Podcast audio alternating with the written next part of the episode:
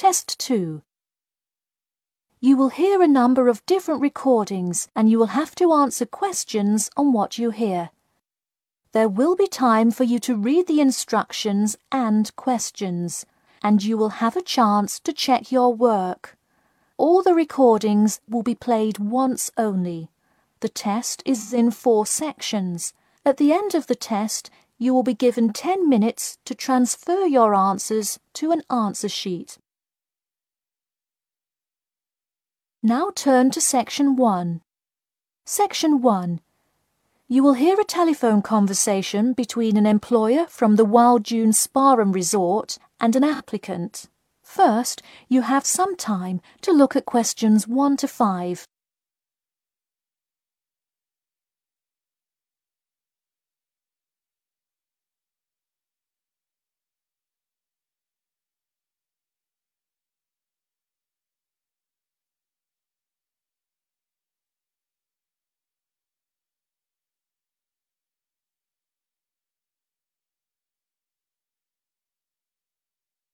You will see that there is an example which has been done for you. On this occasion only, the conversation relating to this will be played first. Hello, is this John Murphy? Hi. Yes, it is. Hi, John. This is Ed Heisenberg from the Wild Dune Spa and, and Resort, calling about your application for our lifeguard position. Do you have a few minutes to talk? Yes, absolutely. The employer says that he is calling about the application for their lifeguard position. So, lifeguard has been written in the space. Now we shall begin. You should answer the questions as you listen because you will not hear the recording a second time. Listen carefully and answer questions 1 to 5. Hello, is this John Murphy? Hi. Yes, it is. Hi, John. This is Ed Heisenberg from the Wild Dune Spa and, and Resort, calling about your application for our lifeguard position. Do you have a few minutes to talk? Yes, absolutely. Great. Could you give me your address? Sure. My address is 45 Elsinore Court. I'm sorry, was that Eleanor? Could you spell that for me? Sure. It's Elsinore. E L S I N O R E. Okay, thanks. And is this the number we should reach you at in the future? O double nine double eight five seven six seven? No, that's my home phone. But let me give you my mobile number instead 077 896 245. Call me on that one. Okay, I'll make a note of that. Could you tell me your availability? Sure, I'm usually available during afternoons or weekends. I'd prefer not to be scheduled on weeknights because I, I work part time as a waiter. That shouldn't be a problem, don't stay open very late anyway. And do you have any other employment experience? Yes, I've worked at a few other places. I was the baseball coach at Richmond High School last season. I see. And do you have any other experience that you would like us to note on your application? Yes, last year I worked at the beach as a rescue diver. Rescue diver? That sounds intense. Well, it's really just like being a lifeguard, except in the ocean instead of pool. So, kind of like being a lifeguard at the world's largest pool. I see. Before you hear the rest of the conversation, you have some time to look at questions 6 to 10.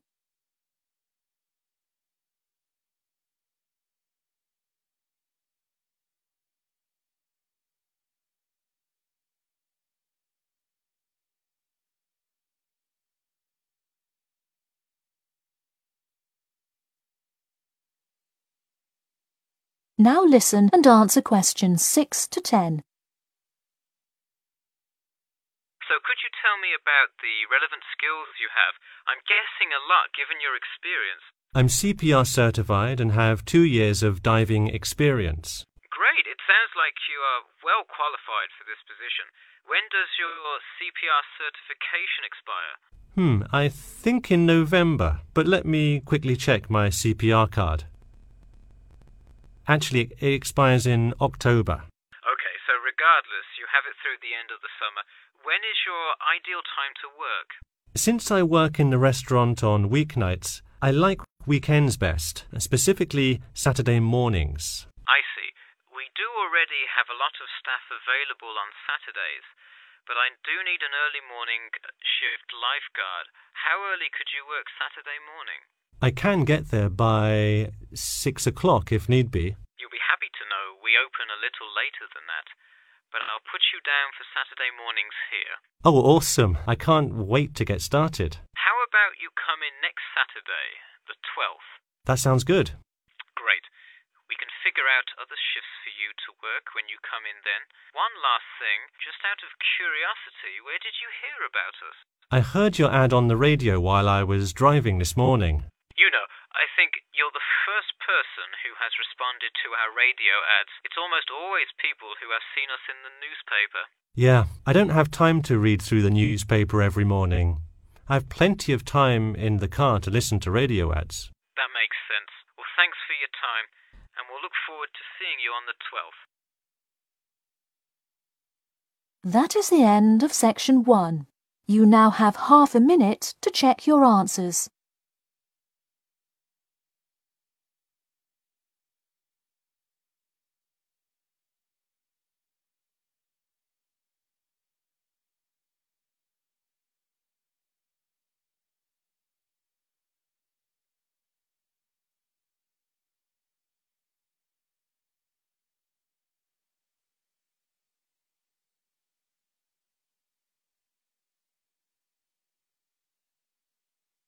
Now turn to section 2.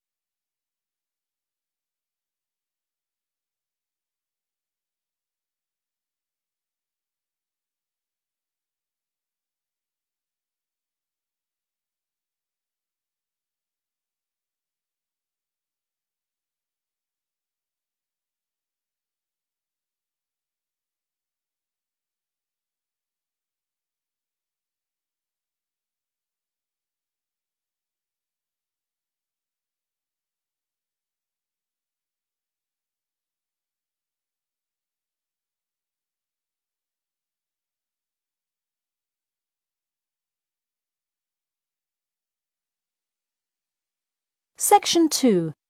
You'll hear part of a free class about safety around campus. First, you have some time to look at questions 11 to 14.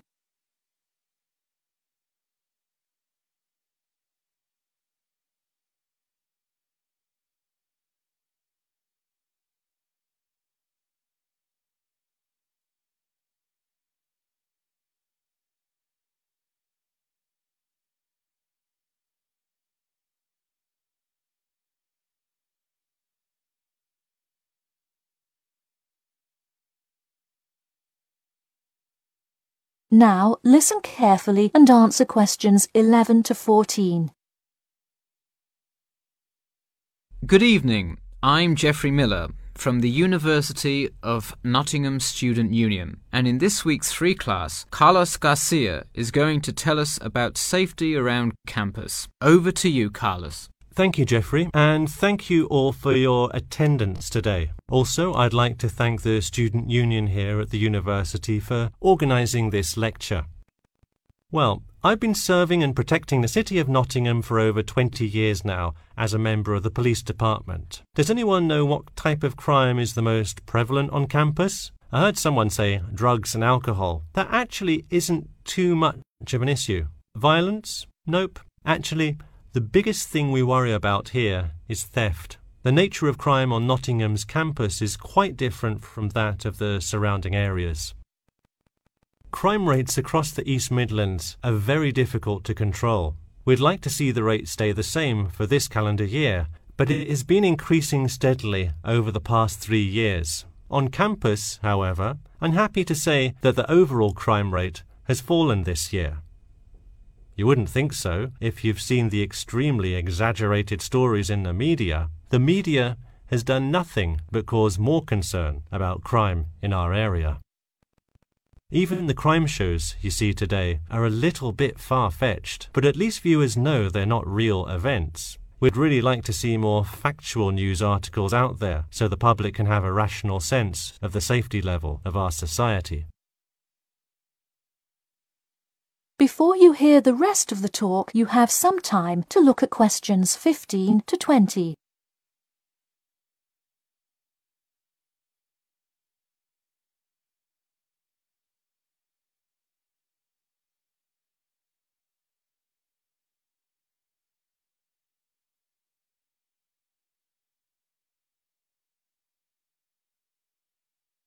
Now listen and answer questions 15 to 20.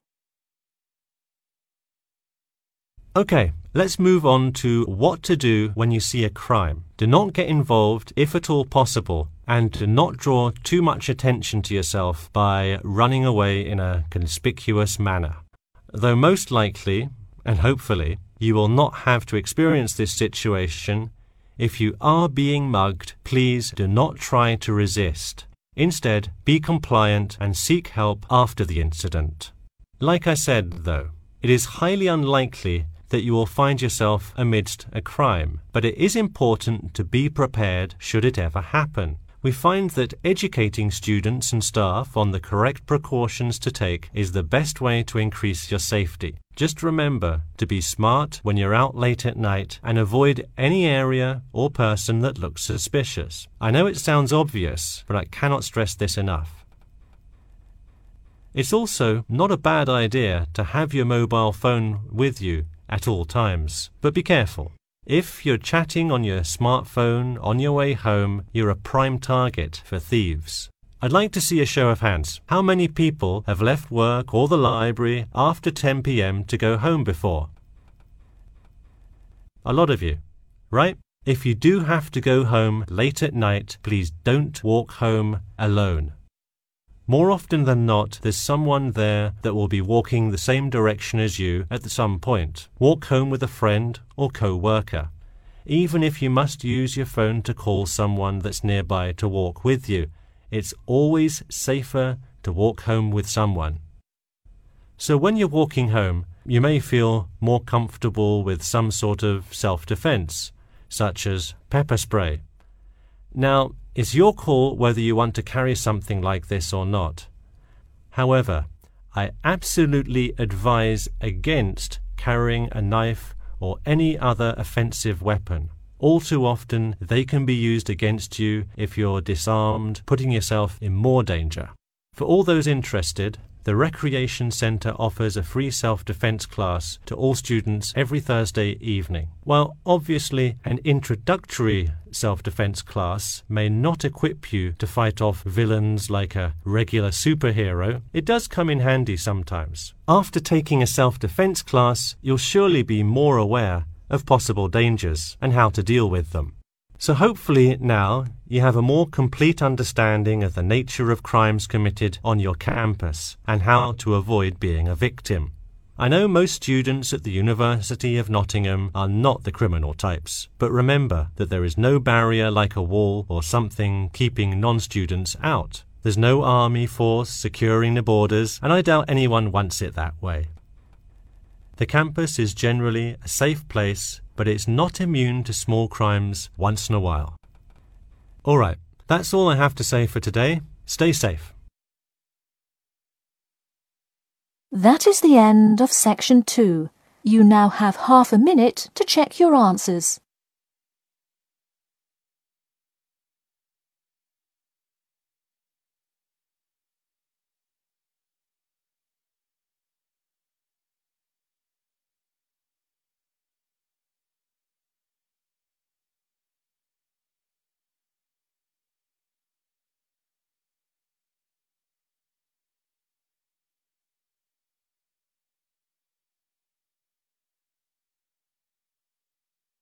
Now turn to section 3.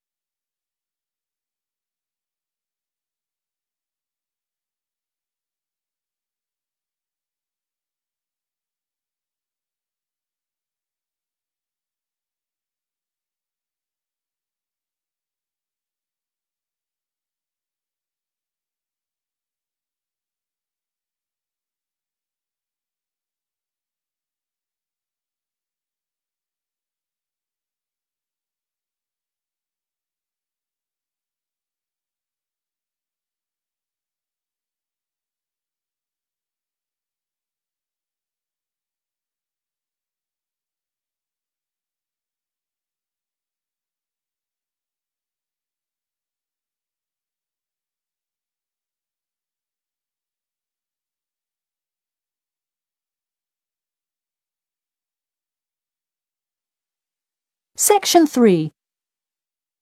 You will hear a student called Bobby talking to his tutor about the research project. First, you have some time to look at questions 21 to 23.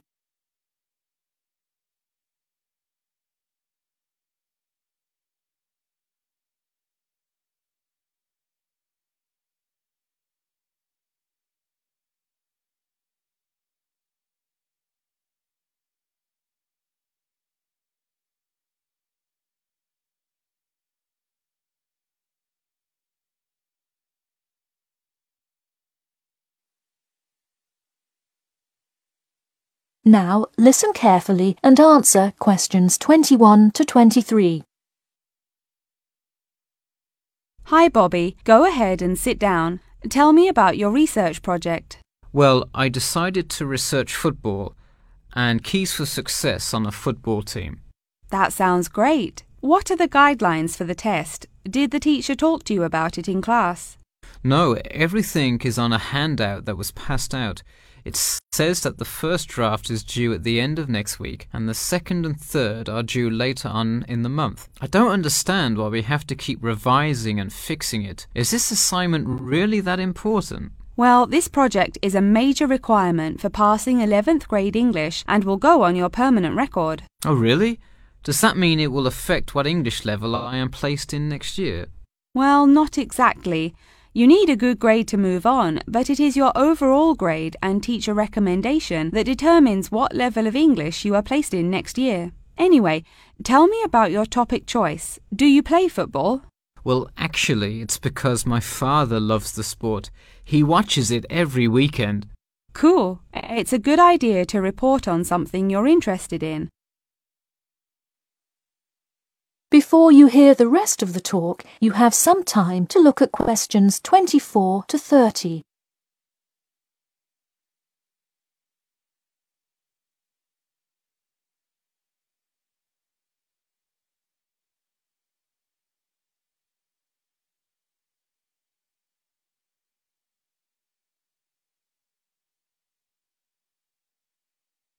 Now, listen carefully and answer questions 24 to 30. I see you worked hard calling players and the head coach to talk, so let's see what information you got. Well, you have to listen carefully to the first call on the recording. It's really hard to hear because the background noise is louder than the person's voice. Yes, it is a bit tough to discern. I'm afraid the player's answer is too short as well. You will have to interview him again and try to get him to give a better answer. Okay, I thought that might happen. I will call him again tomorrow. Moving on, let's look back at this question. You asked, Tell me about a time when you learned a major life lesson through playing football and explain how that has shaped the person and player you have become now, and how you hope to pass on that lesson. It is a great idea for a question, but in an oral interview it is far too complex. I would advise you to break it up into multiple parts to get a better response. I guess you're right. I wouldn't want to have to provide an answer to a question like that. I will simplify it. I found that when I asked players this question, it took too much time because they were struggling to answer the question completely. In fact, this is the question Joe Billings was answering when the tape ran out. He did tend to ramble on all the questions, didn't he? He sure did. I would recommend that when you go back and interview players again, that you use a more sophisticated recording device. This recording is spotty, which indicates that the equipment wasn't working consistently. Okay, I guess it probably wasn't the best idea to use the sound recorder on my phone. Hey, could you give me some feedback on the content of the report itself? Sure. Let's start by focusing on your topic. While I like that you chose to cover football, it seems inexplicit. The keys for success of a player and team is quite an interesting topic, but what is your thesis? That is to say, what conclusions can you draw from your research? I would suggest coming up with a strong thesis statement and then shaping your report based on that. Is it really too vague? I put a whole lot of facts into it. I list the top 10 goal scorers in football history and later on provide statistics for a few of the most famous coaches and their records as coaches. I think that's great that you included these facts, but I think you focus too much on the facts and not enough on connecting these facts to make your point. Ah, I see. Okay. So it looks like I have quite a bit of work to do before the deadline. That is the end of section 3. You now have half a minute to check your answers.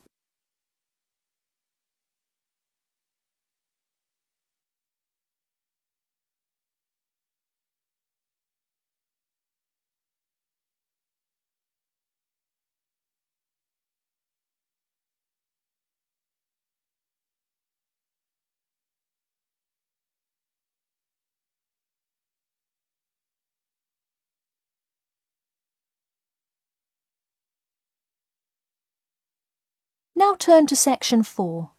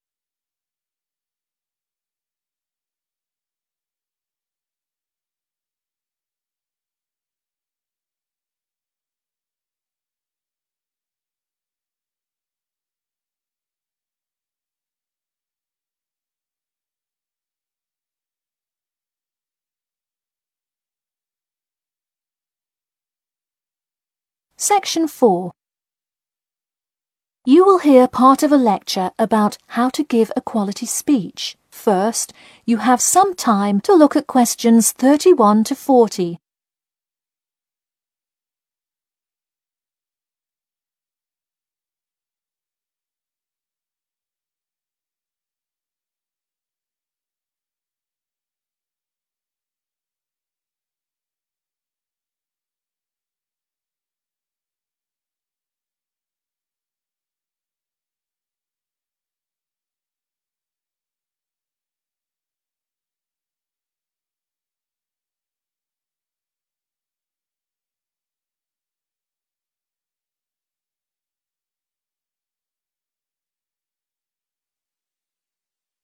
Now listen carefully and answer questions 31 to 40.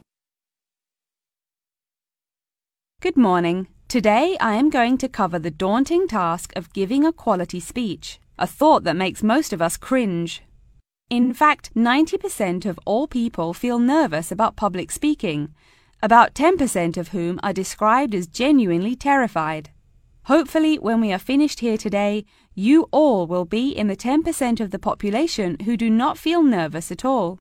Did you know that lecturers tend to get more nervous if the speech they are giving is an important one? It makes sense, right? You probably wouldn't be nearly as nervous to address your residence hall about the proper use of the recycle and compost bins as you might be if you were asked to give the graduation speech to your entire 5,000 student class. So, what is it that makes some people completely comfortable in front of crowds? Some people think that the ability to give a good speech is a gift that others are simply born with. This is almost never the case.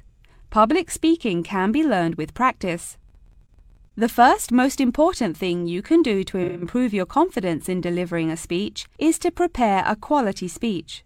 Honestly, while the content of your speech is relatively important, the audience will really only remember the last sentence you say. It is a good idea to structure the rest of your speech to lead up to this last point to really drive your message home. This is a good way to ensure that your speech is well organized.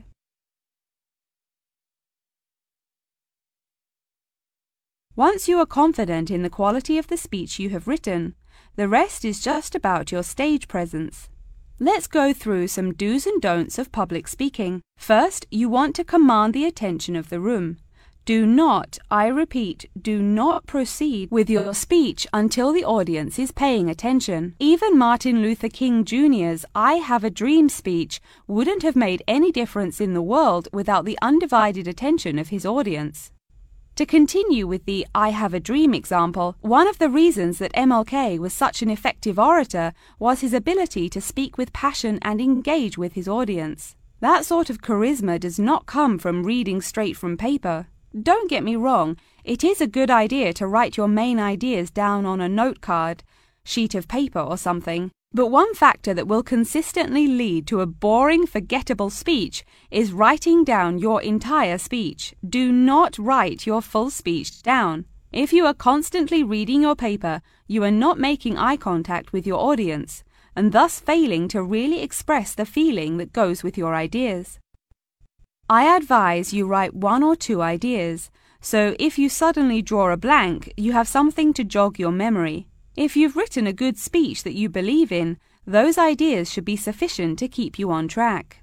Once you have those ideas written down, give your speech a few practice runs in front of the mirror, into your sound recorder on your phone, or with a friend before it comes time to address a crowd. That way, you can hear how the ideas come across, make sure there are no abrupt transitions, and find out whether you are talking too fast or too slow. Timing is important. Make sure you time yourself beforehand to see how long your speech is. That is pretty much it. With practice, you'll be able to deliver an expert speech that engages and even maybe inspires your audience. Just remember, speak with emotion.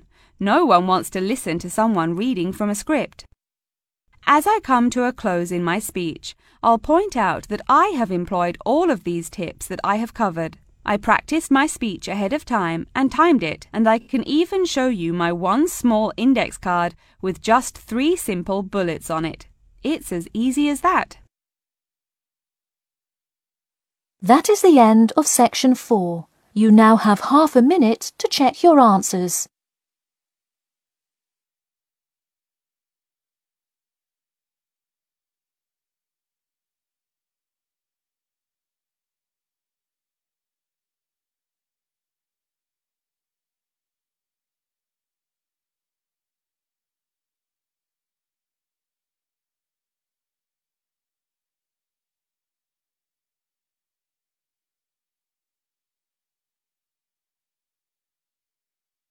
That is the end of the listening test. In the IELTS test, you will now have 10 minutes to transfer your answers to an answer sheet.